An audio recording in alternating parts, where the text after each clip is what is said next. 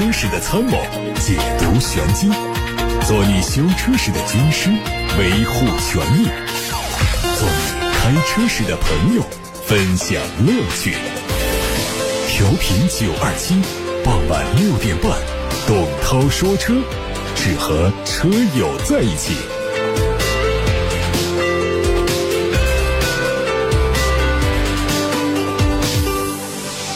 大家晚上好，我是董涛，欢迎听我说车，欢迎把选车用车的问题发到直播间，发送通道有八六八六热线，还有董涛说车和董涛说车 Pro 两个微信公众号。刚刚上节目之前，我还通过董涛说车同名的抖音号和小红书以及视频号发布了新的汽车保养的小知识一条短视频，欢迎大家去点击关注，关注今天的汽车资讯。在两次挂牌拍卖无人问津之后啊，北京现代再次把重庆工厂打折出售。据北京产权交易所公告，北京现代重庆工厂目前的转让底价二十二点五亿元，相比最初的三十六点八四亿元的转让底价下调了十四亿多。这个工厂是二零一七年八月份建成投产的，项目总投资七十七点五亿元，规划整车年产能二十五万辆，发动机年产能二十五万台，是北京现代在国内建成的第五座整车制造工厂。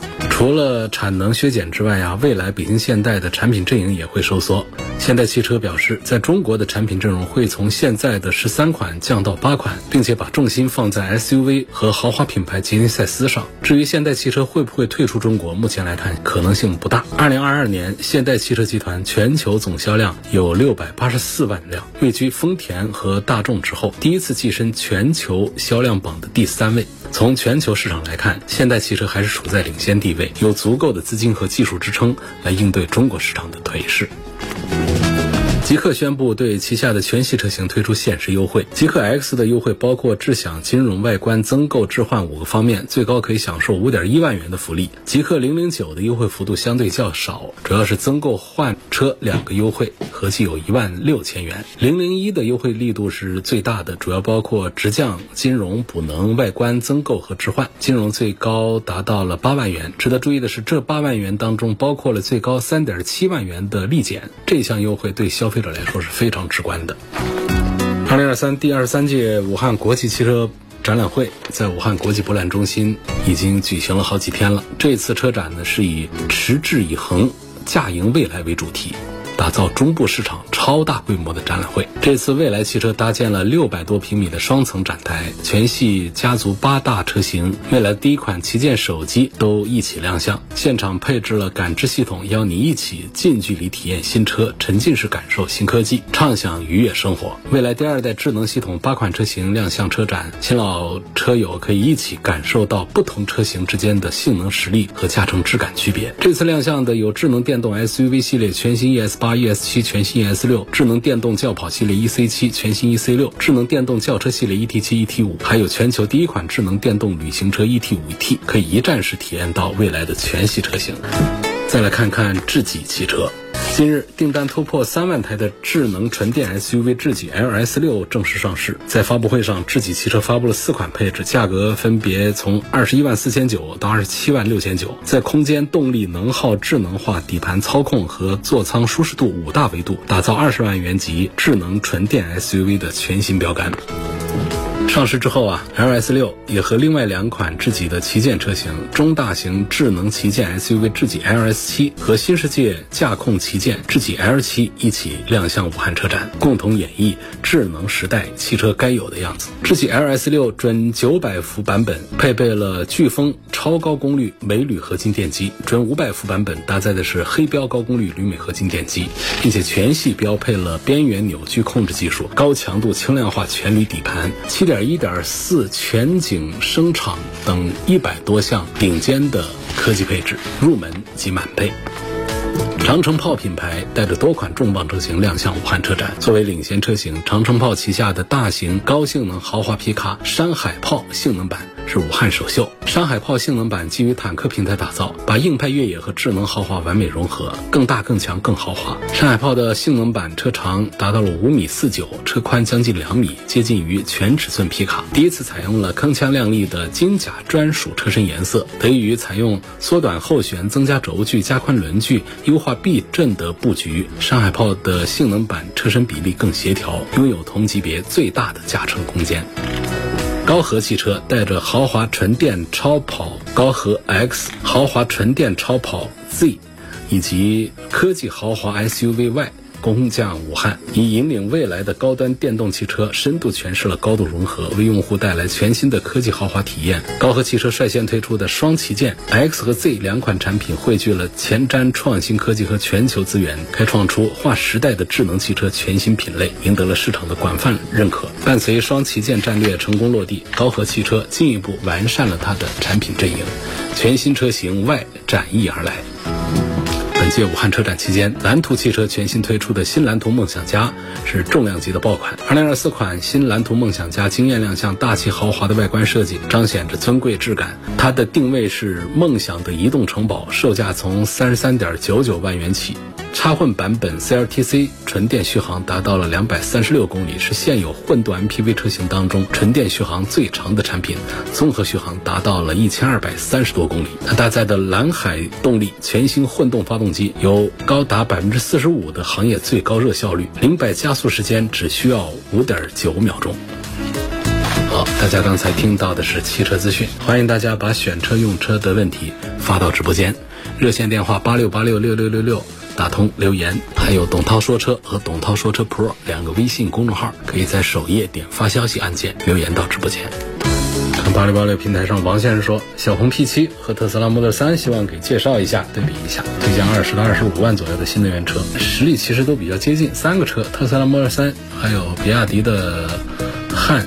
啊，EV，然后小鹏的 P7 这几个车都可以看一看。目前从销量影响上来讲的话呢，肯定是特斯拉 Model 3要更大一些。然后小鹏 P7 和汉 EV 呢，在产品实力方面也都非常的强大。那比亚迪的汉呢，可能在行政气质上要更加强大一些。那 P7 啊，Model 3呢，那种私人用车、那种年轻人用车的这种属性要更加的强大一些。这个就把人群其实把它分开了。然后再看这个小鹏 P7 和 Model 3呢，小鹏 P7 它在续航里程。包括在价格方面呢，它是更有优势、更友好一些。那特斯拉 Model 3呢，它有几个优势，一个就是它的品牌知名度在那儿，但是它的性能和驾驶体验上呢，它也更有优势。再就是它上新，就你现在去定的话呢，是全新一代的。那小鹏 P7 不是，所以全新一代的这个 Model 3应该在今年的三季度就会陆续的交车。可能现在去交钱排队的话呢，不一定啊，这个季度还能不能拿到了？它身上还有一个点在哪儿呢？就是它用上了最新的特斯拉的硬件。件体系，那么将来可以适配更加强大的全自动驾驶的软件，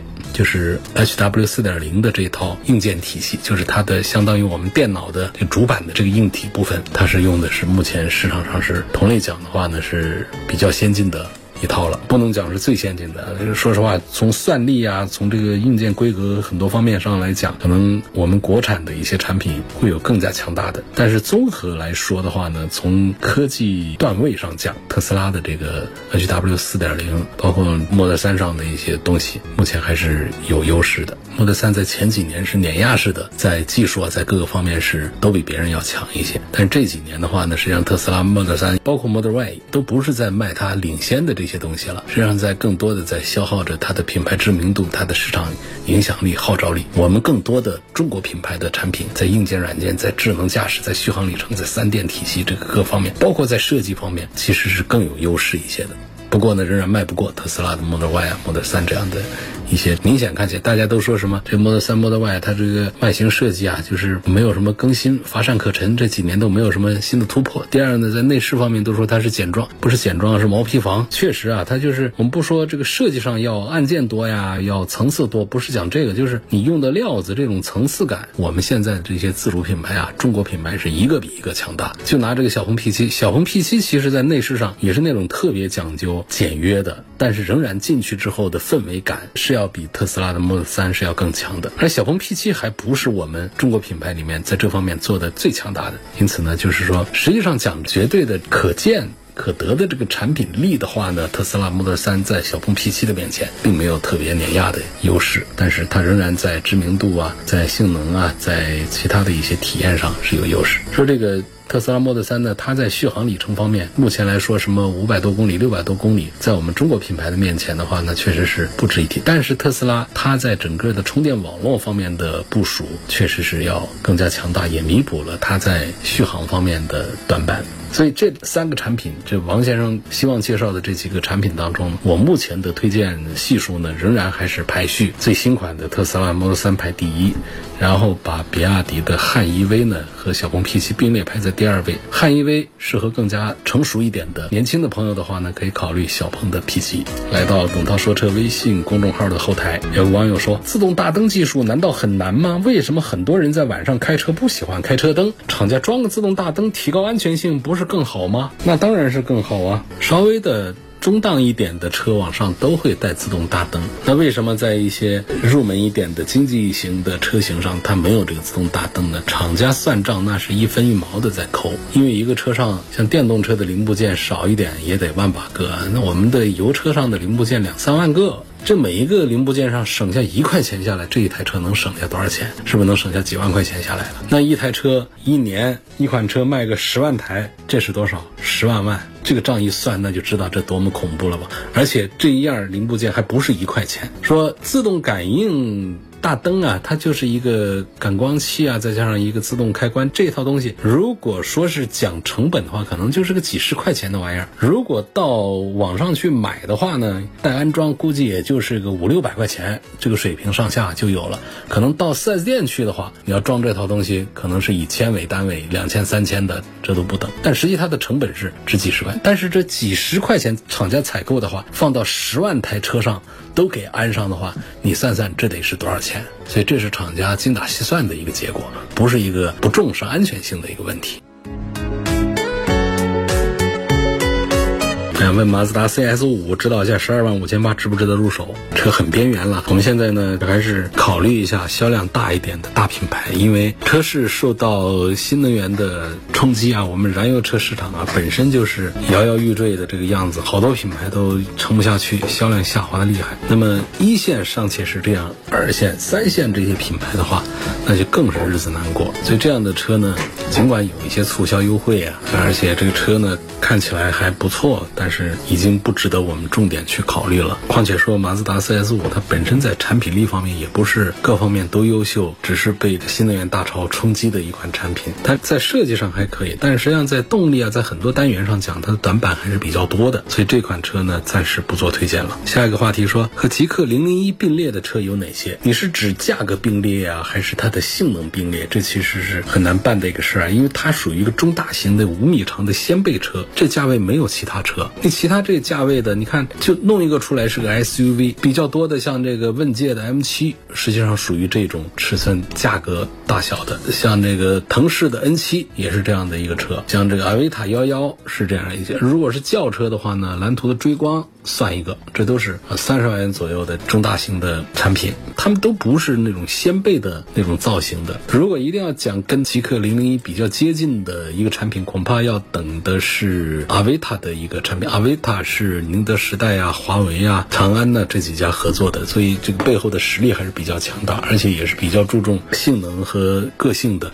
就在外观设计上会看到有点像这个极氪零零一的那种感觉，包括它的幺幺是个 SUV，但是做的其实比较矮，跟这个零零一也都差不多的一个架势。但是到幺二的话呢，它就是一款中大型的一个车了，就是更像是一个零零一的一个感觉，款式也很新颖啊，有这个幺幺的一些设计的语言，但是非常的简练，设计感非常的强大。然后在性能这个方面呢，根本就不用担心，它的电机技术呢也是来自于华为，有单电机，有双电机，用的宁德时代的三元锂电池，也有激光雷达，可能会用华为的这种驾驶辅助系统。所以这车呢，就是阿维塔幺二出来之后，它要外观是有外观，要动力是有动力，要智能是有智能的，价格肯定不会低于三十万的，这车肯定。就会是极氪零零一的最直接的竞争对手了。极氪零零一，我今天在汽车资讯当中也说了，现在都有一些优惠。就其实它在去年的时候，它的销量是顶得很厉害的，月销过万。然后今年的话呢，随着竞品们越来越厉害，价格战已经打起来。价格战不仅仅是说出现在销售的过程当中的优惠的降价呀，而是在新车发布、新车上市的时候就直接把这个价格抡得特别的低。原来像这个腾势的 N7 这个车定价也其实就比较低，像这个问界的 M7 也是直接出来就把价格杀到了二十四万多，特别的卷。在这样的情形之下，可能大家就会为价格所动，极氪的零零一的一些优势就在逐渐的消失。当然说，极氪零零一呢，为什么现在它的产品也在降价？就是它的下一代的零零一马上就出来，那一代。我们拭目以待。如果价格上跟着一卷的话呢，那估计这个阿维塔幺二这样的车也占不了多大的便宜了。好，可以密切关注一下我刚才提到这些车啊，就三十万左右的产品的话，这个阿维塔幺幺、阿维塔幺二，然后极氪的零零一等新款，然后还有这个腾势的 N 七啊、蓝图的追光啊、问界的 M 七啊，M 七很牛啊，最近 M 七的销量是非常的火爆，你都可以重点关注一下。有位网友留言说，领跑 C 幺幺这个车它值得买吗？选增程好还是买它的纯电好？我没有里程。焦虑有没有里程焦虑？在领跑 C 幺幺这个事儿上，其实都推荐买它的纯电，因为它的纯电做得更好，而且市场认可它的纯电销量也更好一些，销量是它的增程的两倍。你看看我们群众眼睛是雪亮的，难道大家都会选错了吗？增程确实解决了里程焦虑的问题，但是像这样的，我们也不是说一个经常要出行长途的，在室内，其实我们现在充电网络非常的多了，然后总不至于家里不装一个吧？所以基本上其实。也不要说它就得一定跑多远、跑多长。那么纯电在相关的一些性能方面的一些表现呢，它更加的有优势一些。底盘调得很好，驾驶体验很好，空间也足够，所以符合很多人的一个审美的需求。但它的一个点就在于呢，就是领跑它仍然它不能算到是第一梯队的这个销量比较好的。比较大的这个品牌的阵营当中去，还属于小一点的，就是让人有点吃不准的将来的发展趋势怎么样的这么一个品牌。如果我们要排位的话，像这个魏小李啊这些，把它排到第一阵营的话呢，领跑目前是在第二阵营的一个样子当中。其实像这个排名啊，说第一阵营、第二阵营，它其实变化还是比较多的。领跑如果从另外一个维度上分的话呢，它应该跑道跟哪吒呀，跟这些一起啊，就是曾经一段时间是和魏小李他们是放到第一个阵营来的。但是总体上讲呢，从这个资本实力各方面讲呢，魏小李目前还是属于更纯粹的这种第一阵营。那么实际上像我们这个问界这样的车啊，其实都是后来居上。那超越了很多的选手，跑得很快的一些品牌，这个跑得快主要是说他们的销量做得更好。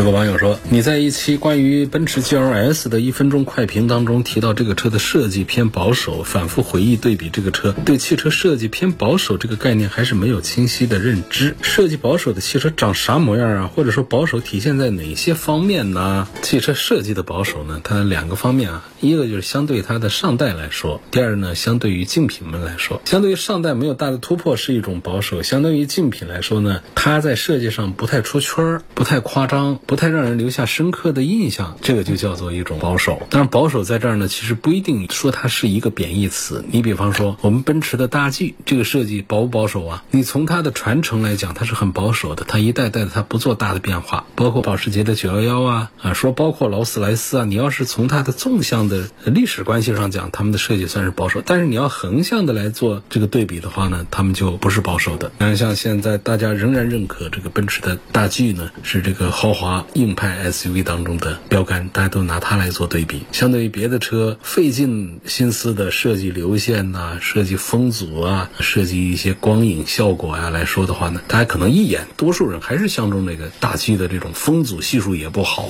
然后四四方方，好像是缺乏设计感的，它就是经典。所以这种就是关于什么叫设计保守的话呢，它就是。几个维度来做对比，再就我们看这个其他的一些产品，像奔驰的 S，每一代都不一样。然后大家比较认可的是上一代的这个 S 的这个外形，包括 E 级认可的是，也是说上一代的做的要更好一些。就这种设计上的改变呢，它有的它不保守，倒是开放，倒是变化多端，但是仍然市场上呢认可的声音不一致，有这样的情况。那么再回到这个奔驰的 GLS 这个车上来讲的话呢，它在这个设计上呢，因为本身它不是说一个针对年轻。一个产品，它是那种实力比较雄厚的，然后岁数也不小的家用。兼顾一些商用的一个大型的一个 SUV，这样大型 SUV，你说把它设计的跟一个小鹏似的，跟一个什么似的，这不合适，它跟这个人群它对不上，所以它就在设计上、在外观上、在内饰上的那种年轻化的元素会少一些，那种偏向于稳重的气息要更加重一些。那么这样的一款产品，我们通常都会讲，那就是它的设计是偏保守的，偏保守不是个坏事儿啊，就是如果说 GLS 它不保守、